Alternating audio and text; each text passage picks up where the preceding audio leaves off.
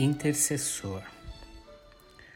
O início do livro de Jó consiste na apresentação de circunstâncias em que se desenrola o drama e dos personagens que intervêm nele.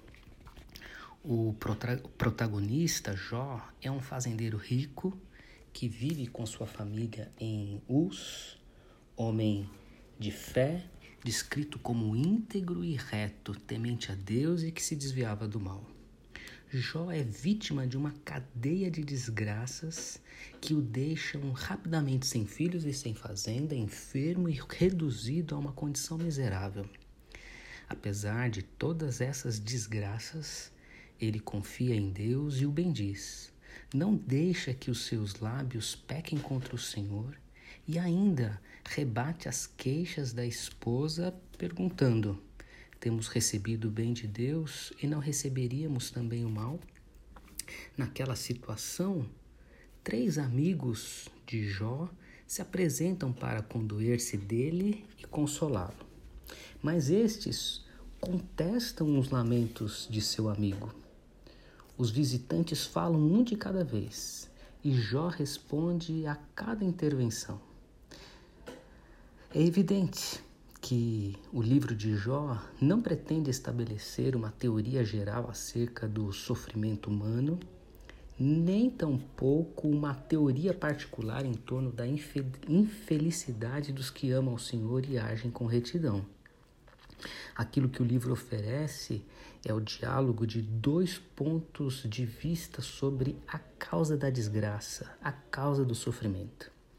O primeiro é apresentado pelos amigos, segundo o qual eles acreditam que Deus premia neste mundo o bom e castiga o mal.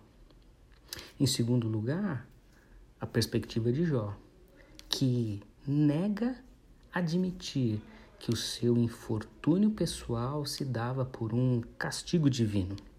Nessa dupla e contraditória perspectiva, a voz de Deus se deixa ouvir finalmente para levar os dialogadores ao reconhecimento da incapacidade humana de compreender o mistério dos desígnios divinos.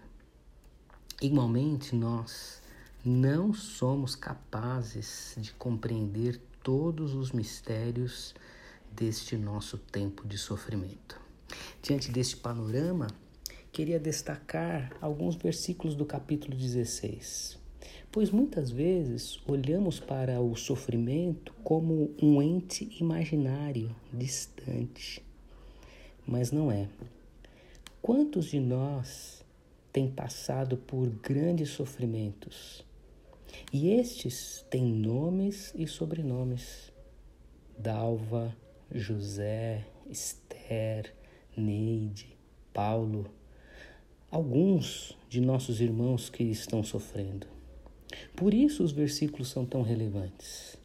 Primeiro, observem o nível do sofrimento de Jó. Os versículos 6, 10, 16 dizem assim: Contudo, se falo, a minha dor não se alivia.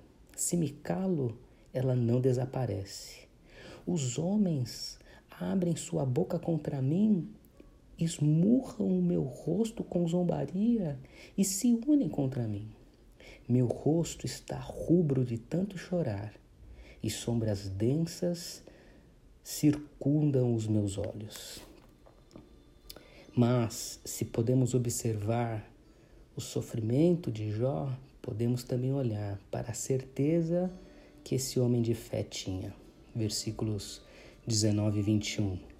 Saibam agora Saibam agora mesmo: a minha testemunha está nos céus, nas alturas está o meu advogado, o meu intercessor é meu amigo. Quando diante de Deus correm lágrimas dos meus olhos, ele defende a causa do homem perante Deus, como quem defende a causa de um amigo.